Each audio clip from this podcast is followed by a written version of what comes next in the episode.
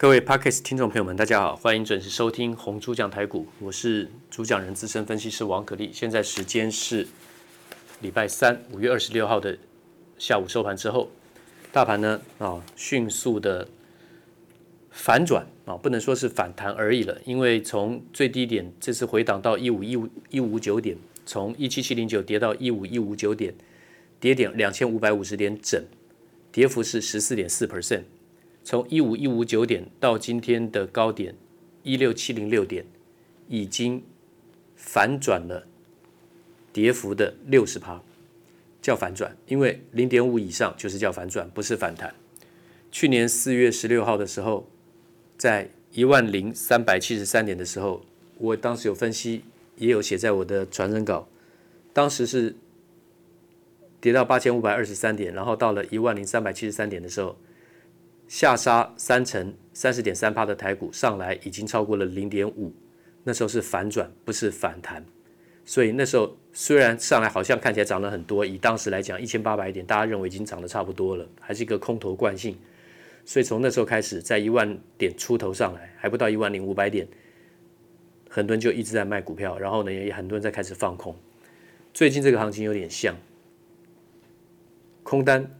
也是集中在涨得比较多、上来比较快的股票上，觉得可能会在补跌，因为疫情的这个情况还是在扩散嘛，对不对？大家听到每天确诊的人数还是在增加，这种不安的气氛，当然会很容易让大家很多人想说，大盘还是很不稳啊，随时可能还会再崩跌重跌啊，有这样的危机感。那么所有的分析都不是承诺啊，我们也不能说未来一定如何，但是按照我们看到的数字，不是这样子。这还是一个多头惯性，杀下来杀下来的时候，我已经跟各位讲，最早要回到一万六千六百点，多空再次决战，短线多空再次决战。这个短线多空再次决战，不管短线是多头继续胜出，还是继续稍微压回短空又重新出现的话，中长多的形态一直都没变，基本上它还是一个多头惯性。而且呢，各位要知道，在五月十八号那天反转最用力的那一天，就是见到一五一五九点的隔天。涨了七百九十二点，当天的低点一五五六四，高点一六一五三点，啊，涨了七百九十二点。那一天的高点一六一五三点，照理说那个高点很容易会随时被回来回测，结果只有在隔两天回，隔天跟隔两跟两天回测过以后呢，就一直上去。今天高今天收盘是一六六四三，距离那个一六一五三的高点。差不多有将近五百点，四百九十点，也就是说，从明天开始，慢慢呢、一次拉回拉，或是慢慢分几次这样震荡拉回，还有四五百点的空间，让它维持还是强势的形态。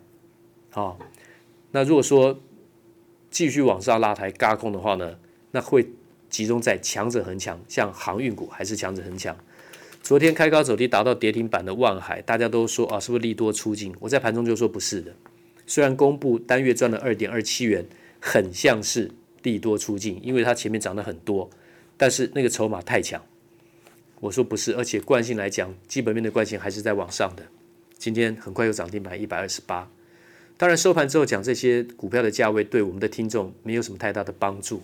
好，那么我倒是分出来跟外资筹码同向跟反向的。个股的走势呢，我稍微念给我们的听众，你也许有需要了解一下啊。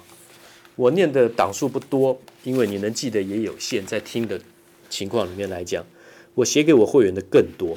我把它分出来，就说长期的走势跟从大盘呃，跟长长期个股长期的走势，中长线的走势跟外资的买卖同向的。他如果买股票就涨，股价就涨；他如果卖的时候，股价就稍微压回下跌。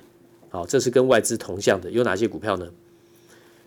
宏康三五八七的宏康啊，高阶检测设备的宏康，旺宏、亚光、大力光、红海、智邦、矽力 KY、日月光投控，矽力 KY 就是超过大力光当了股王，做那个 PIMIC 电电源管理 IC 的哦。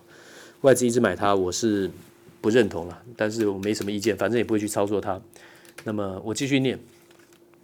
西力 KY、日月光投控、国巨、同心电、台达电、稳茂、新兴、嘉金、汉磊、上银、南电、威刚、中珠 KY、中鸿、万海、如虹、富邦煤，这边是二十三档。我写给我我的资料写给我的客户的有四十三档。那跟外资反向的有台积电、联电、广宇、宏准、联发科、华硕、臻鼎 KY、宏捷科、大银微系统、长荣海运、阳明海运。这个特用化学、长兴啊、大成钢、精测、雍智科技。那我举一些股票的例子，好比说台积电，外资一直跟它反向，就是它从去年就开始一直卖，一直卖，它卖的点都不好，三百四十五以上的时候，几乎它就一直在减码。那台积电涨到六百七十九，大家也知道，所以台积电因为外资一直反向的卖超，所以压抑了它的涨势，但它还是算很强的形态，至少从。三百块钱不到涨到六百七十九，你不能说台积电不强，现在也还有五百八十五，不是吗？还是非常强啊！所以，因为未来的趋势是长多很强硬的趋势，即使外资卖超台股，卖卖卖超台积电，它还是不容易下来多少。好，这个是一个比较特例。那被它一直反向，一直卖卖卖卖卖下来的，联电也卖不下来，台积电卖不下来，联电也卖不下来，联电从十五块钱就开始卖。那阳明的话呢，就比较特殊。阳明的话呢，他买了很多，买的很好，可是买到四月份突破波段的起涨点之后呢，四十块钱、四十二块钱就开始卖，就后来阳明卖到一百零五，他还在卖。结果呢，卖到一百零五之前啊，卖到一百零五点五，当天还在卖，隔天开开开始买回去了。就是碰到这次这个疫情冲击的时候呢，他从九十八点三一直往下杀到六十六点六跌停板，然后又一直买上去，变成最近都是他买的。又去追高，然后打下来继续买，买再把它买上去。所以我今天有讲，阳明对任何人来讲现在不好操作，因为外资它随时要买要卖，你不晓得。可是惯性来讲的话呢，长线来讲，阳明的外资持股它还是在增加的。以波段来说，所以阳明不好操作。现在开始阳明不好操作，最好操作时候也过了。那跟外资同向的，好比说可以捡便宜的，那当然我就选了国巨。最近来的这个比较后期的这个新的客户啊，就买了一个在五月十八号买了一个四百三十一块的国巨。如果说国巨之前没有被外资卖下来的话呢，你不会有这个价钱可以买了。那后面来的机会就大了啊，有四百多块就买了。那今天收盘是四百八十一，四百三十一买，今天四百八十一。我也不是为了说什么赚这五十块钱去买国巨，因为买这种国巨不会是放短线的，只是说。跟外资同向的指标股，如果它很便宜的，基本面又好的公司，你就要把握机会去捡便宜。那这个部分，因为我没有办法做很多的这个说明啊，因为这个你没有看到 K 线，也不容易去理解。那么我们再来啊，给各位回顾一下啊，回顾一下在光的部分。上个周末我们讲到的，就是说光是波跟力同时存在的这个现象。好，百年来的科学演进的证明，那很吊诡、很诡异的就是，好像当有人在监视它的时候呢，它就会是像杨格啊，Thomas Young 他做的实验双缝实验。你有人在监视它的时候呢，它就是两条直线的缝，让你看到好像是光的是用粒子的方式呈现。没有在监视它的时候呢，它是用干涉的波形的方式变成斑马纹，像西瓜纹，横向的直线条一堆。那为什么讲吊诡？难道他在不在意有人监不监视他吗？不管是人的肉眼还是拿机器架设，这就吊诡了。为什么这种物质会在意有没有人在监视他？还是他根本也不是在意，也不是什么原因？他有时候就是呈现坡，有的时候就呈现粒子。这真的是有趣的一个现象啊，也是一个很伟大的试验。那么这个科学的演进，人们对于这个世界的想象。还有无边无际的宇宙的范围的这个 range 的这个想象呢，还有证实出来数字呢，差距是越来越大。那大概的话呢，有几个数字可以给大家参考。人类呢所认知的世界的半径随时间增长。上个礼拜周末我们讲到的是世界边缘的真相啊，这是笔名叫光子啊，这个。本他呃笔名是光子，他本原名是王健啊，就是 Jonathan Wang 啊，他是这个作者写的啊。这本书的名字叫做《世界边缘的真相》。我们讲到了就是这个 Young 啊，杨格啊，上次讲的这个双缝实验。那么不过呢，在他的这本书的八十四页里面，奇迹一百年啊，他说从这本书的第一页开始，我们就在追寻世界的边缘。我们以为这个边缘在一个很遥远、很遥远的地方，很远很远的地方，所以一路飞奔向外向外。我们惊叹着：快看呐，夸父的边缘只有四千公里，西元前两千七百年。世界的模型是一个大平板啊，地平说嘛。那世界大约的半径，以光年来讲哦，四点二乘以十的负十次方，不容易记了，不用记啊，我念给各位听几句话就好了。夸父的边缘只有四千公里，阿基米德的边缘只有十八亿公里。夸父是在西元前两千七百年，阿基米德是西元前两百五十年，那时候的世界。的想象边缘已经扩展到了十八亿公里了，然后呢，到了赫歇尔的边缘有四千三百光年，这是在西元一千八百年，啊，世界模型变成一个小银河系了，好，那么世界的半径大约是四千三百光年，那么到了哈勃，哈勃的边缘足足有三十亿光年，那哈勃是在一九三四年提出的。世界的模型是多个星系，那大概只要记得两个数字，第一个就是刚刚讲的西元前两千七百年，夸父的边缘，夸父追日嘛，对不对哈？传说嘛，夸父的边缘只有四千公里，现代人的边缘有四百六十亿光年，四百六十亿光年。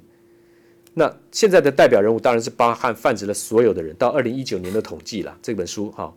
那世界的模型现在还没有改变的，就是一个爆炸的宇宙。好，是一个爆炸的宇宙。我们看到的所有星星都是不知道几几，不知道多多很久、多遥远、多久以前的怎么样星球爆炸，我们才慢慢传到我们现在眼肉眼可以看得到。啊，所以我们只要记两个数字：夸父追日，传说的夸父的边缘，当时的世界的想象只有四千公里，现代人的边缘是四百六十亿光年。光年指的是距离，对不对？光要行走的。这个时间，它的距离，我们都知道，光速是每秒钟可以绕地球七圈半，每秒绕地球七圈半，每秒可以跑三十万公里。好，这是我们之前也跟各位讲过，有关于光跟电，因为我们讲光是一种电磁波，没有讲错，但光同时它也是一个粒子，它也是粒子，这这这个是有趣的。那么今天。最后两分钟，我们回复一下我们之前讲激发光的方式，光激发光的方式。为什么？因为第三代化合物半导体还是未来的主流，碳化矽、氮化镓。最近的汉磊跟嘉金，因为疫情急跌下来，跌的幅度也很深，算是可以捡便宜。嘉金的话呢，回到了六十六，最近是从九十块钱跌下来，跌到五十四点七，现在在六十六，还是太便宜。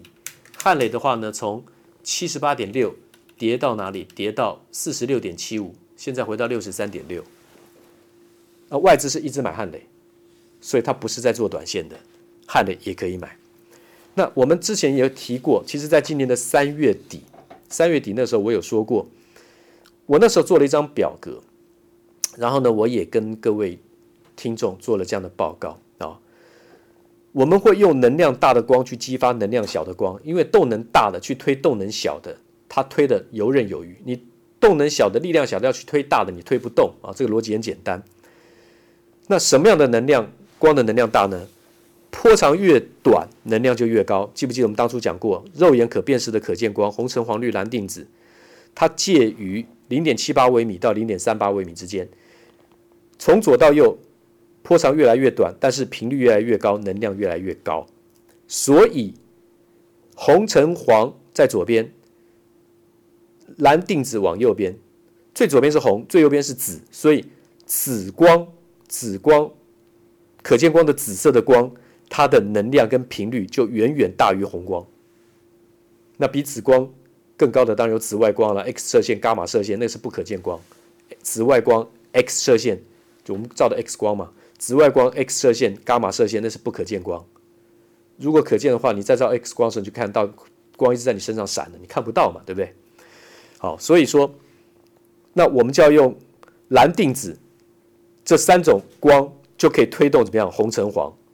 跟绿，这就很简单的道理，因为它们的波长比较短，但是能量比较高，所以如果要激发这个红光的话呢，很简单，蓝光却可以激发红光，因为它的导电带比较高，从价电带往导电带走，再从导电带往下落回价电带，这就是属于发光，它会以光的方式怎么样表现出来？这叫做光激发光，就是能量大的光激发能量小的光。所以红光啊、蓝光可以激发红光，绿光也可以激发红光。红光可不可以激发红光？同样的可以，因为导电价电带到导电带的那个 gap 那个位阶那个能阶是相同的啊。那么蓝光可不可以激发蓝光？可以。那绿光可不可以激发这个蓝光？就没办法了，因为绿光的能量比较小。红光可不可以激发蓝光？可不可以激发绿光？都不行。好，今天只要记住，今天只要记住这个用能量大的光激发能量小的光就可以了。从第二代化合物半导体光激发光到未来第三代化合物半导体碳化矽跟氮化钾，你都要懂得基本的原理。那不过我刚才也可以先讲了，就是要买的股票捡便宜的话呢，除了国巨，再来就是嘉金。航运股的话呢，二六零五的新兴，二六零六的裕民，散装轮的部分，它们也同样是涨价，水位位阶比长荣、阳明、万海低很多。当然，他们的单月的营收规模比较小啊，小蛮多的，但是呢，那也是一个选项。好吧，时间已经到了，最后三十秒，很快讲一个重要结论：台股早就变成电子跟船产两分天下。其实现在目前来讲，叫三分天下，就是电子。钢铁、航运已经变成三分天下，粗分成电子跟非电子两个族群，所以不能只做电子股，你都要去做各族群的龙头股。谢谢，明天见。滚滚红尘，刻薄者众，敦厚者寡；人生诸多苦难，滔滔苦海，摇摆者众，果断者寡。操作尽皆遗憾。投顾逾二十四年，真正持续坚持专业。敬业、诚信的金字招牌，欢迎有远见、有大格局的投资人加入红不让团队的行列。二三六八八七七九，二三六八八七七九。